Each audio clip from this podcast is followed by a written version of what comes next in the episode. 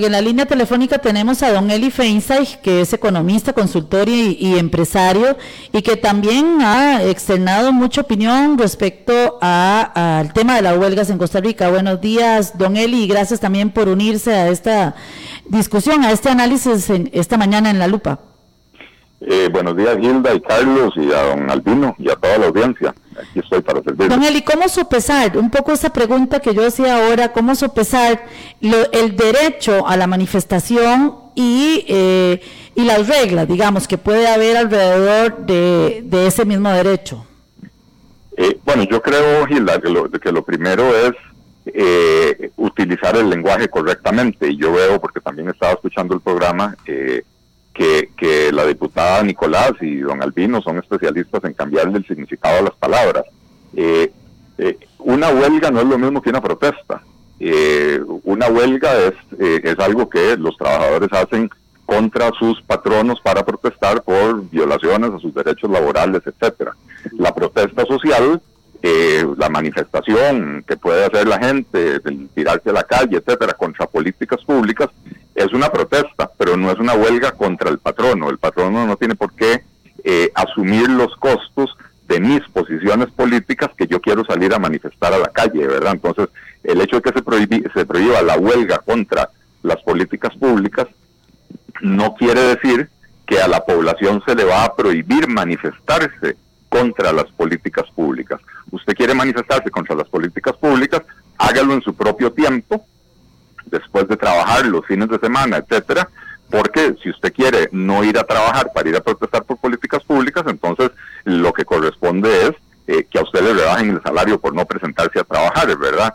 Eh, y entonces en eso es importante eh, recalcar algo que dijo el diputado Pedro Muñoz.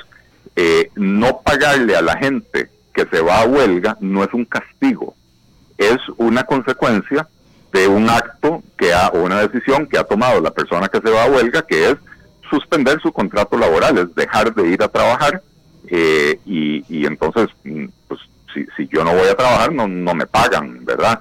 Este, y eso es indiferente de si la huelga es legal o es ilegal.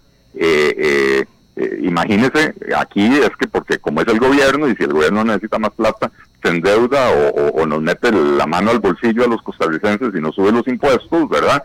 y el gobierno sigue pagando eso, eh, pero si fuera una empresa privada la que tiene que estar pagando los salarios de, la gente que deja de ir a trabajar, pues la empresa privada quiebra, ¿verdad? y una empresa privada contrata al 87% de los costarricenses que tienen un empleo, ¿verdad? Entonces, eh, creo que es eh, importante que eso se entienda de esa manera, que cuando se prohíbe... Vamos a ver qué, qué dice don Albino de esa diferenciación que hace usted entre el uso del término huelga y la protesta, don Albino. ¿Perdón? Don, Eli dice que se usa indiferentemente huelga y protesta, que eso es una manipulación. Y que son dos, cosas diferentes.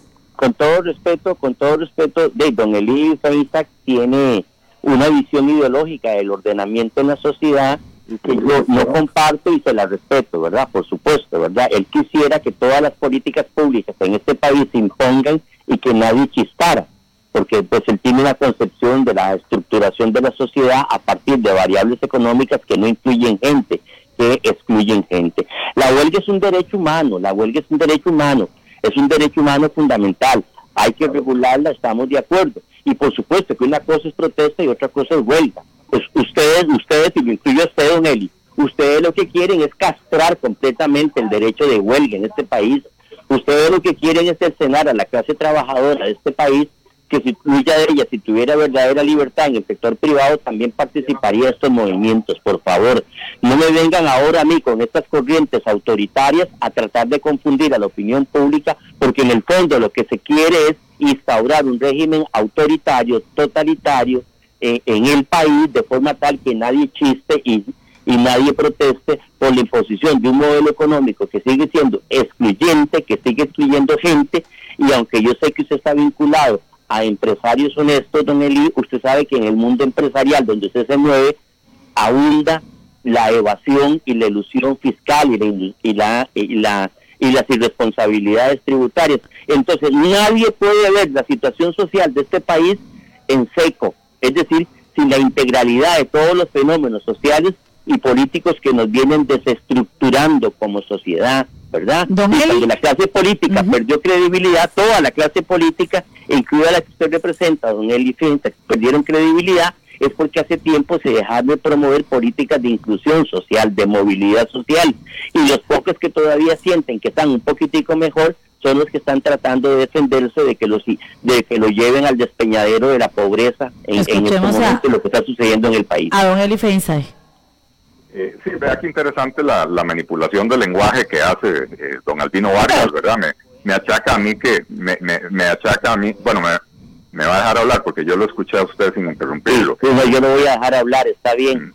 Mm, este, eh, me achaca a mí ser representante de una clase política cuando yo soy miembro de un partido político que ni siquiera tiene representación ni nunca ha estado en ninguna posición de poder y somos un partido político que el que más critica al sistema político costarricense. Este, eh, eh, en ese intento por confundir a, la gente, ¿verdad? Con, las intenciones de la gente. Eh, pero me, pero me, a mí me gusta que don Albino en su intervención anterior haya hecho mención al peso de la deuda, el, el, hecho de que el servicio de la deuda esté consumiendo tantísimos recursos que no permite que los gobiernos hagan política pública y política social como la que tienen que hacer. Porque la plata se va en pagar, eh, en pagar eh, creo que don Albino la deuda que, excesiva. Don Eli, creo que don Albino se lo Bueno, pero es que si no, no me dejan terminar. No, no, una reunión, no sé si, ¿cuánto nos queda? Eh? Ya nos quedan dos minutos. ah, bueno, está bien. Para escuchar el cierre de don Eli. vamos a coincidir con don Eli. ¿Qué hacemos con esa deuda, don Eli? Sí, bueno, eh, eh, lo primero que deberíamos hacer con esa deuda es reconocer que el origen del endeudamiento excesivo del gobierno es una política de remuneraciones a los empleados públicos que se salió de control, que se volvió exponencial y que entonces eh, eh, me alegra mucho que sea don Albino el que haya traído esta tema colación porque la responsabilidad recae sobre los sindicatos que no permiten... Lo, último, lo último que yo puedo decir una persona a la que usted admira mucho, Rocío Aguilar Montoya, ministra, ministra de Hacienda, ha reconocido que el déficit fiscal no se debe a los salarios de los empleados públicos. Bueno, pero yo tengo mis opiniones independientes de las de doña Rocío. el hecho de que yo admire a alguien no quiere decir que tenga que creer en todo lo que esa persona dice. Con, eh, cifras en mano, con a ver, don Albino, permítame concluir, permítame concluir. A dónde está el verdadero origen de la deuda y los intereses. Bueno, cuando usted se fija en la estructura del gasto público y se da cuenta de que no queda plata para hacer infraestructura, no queda plata para hacer política de asistencia social, porque todo el dinero se va en remuneraciones. Cuando usted se da cuenta que las remuneraciones reales del, empleado público más que se duplicaron en la última década, entonces eh, ahí es donde uno se da cuenta de que... ya casi, don Albino, ya le damos un minuto a don Albino. Perdón, perdón, don Eli, usted tiene que, eh, yo, sé, yo sé que usted es una persona muy racional, cuando usted se da cuenta que usted tiene seis puntos de Producto Interno Bruto en extensiones y en exoneraciones, por ejemplo, ¿verdad? Seis puntos, que es casi igual al déficit fiscal que tenemos este año, ¿verdad? O cuando ustedes saben que la evasión y la ilusión fiscal en todas sus formas, con ropaje legal o sin él, es de ocho puntos del Producto Interno Bruto y que usted tiene 14 puntos de Producto Interno Bruto. Esa es falsa y se ha desmentido 25 veces, pero van a seguir insistiendo. ¿Y los eh, yo se los he demostrado y se lo he demostrado a usted, no, Esa cifra del 8% es absolutamente falsa. y en cuanto a las exoneraciones, ahí sí estamos de acuerdo. Bueno, vamos a hacer una cosa. Y habría que eliminarlo. Vamos a hacer una cosa, los vamos a invitar a que vengan aquí personalmente para discutir. Eh, cada uno tiene su posición. Nosotros desde la lupa, obviamente, respetamos la posición de don Albino, de don Eli. Eh, les agradecemos que hayan compartido con nosotros esta mañana, ya nos eh, ganó el tiempo.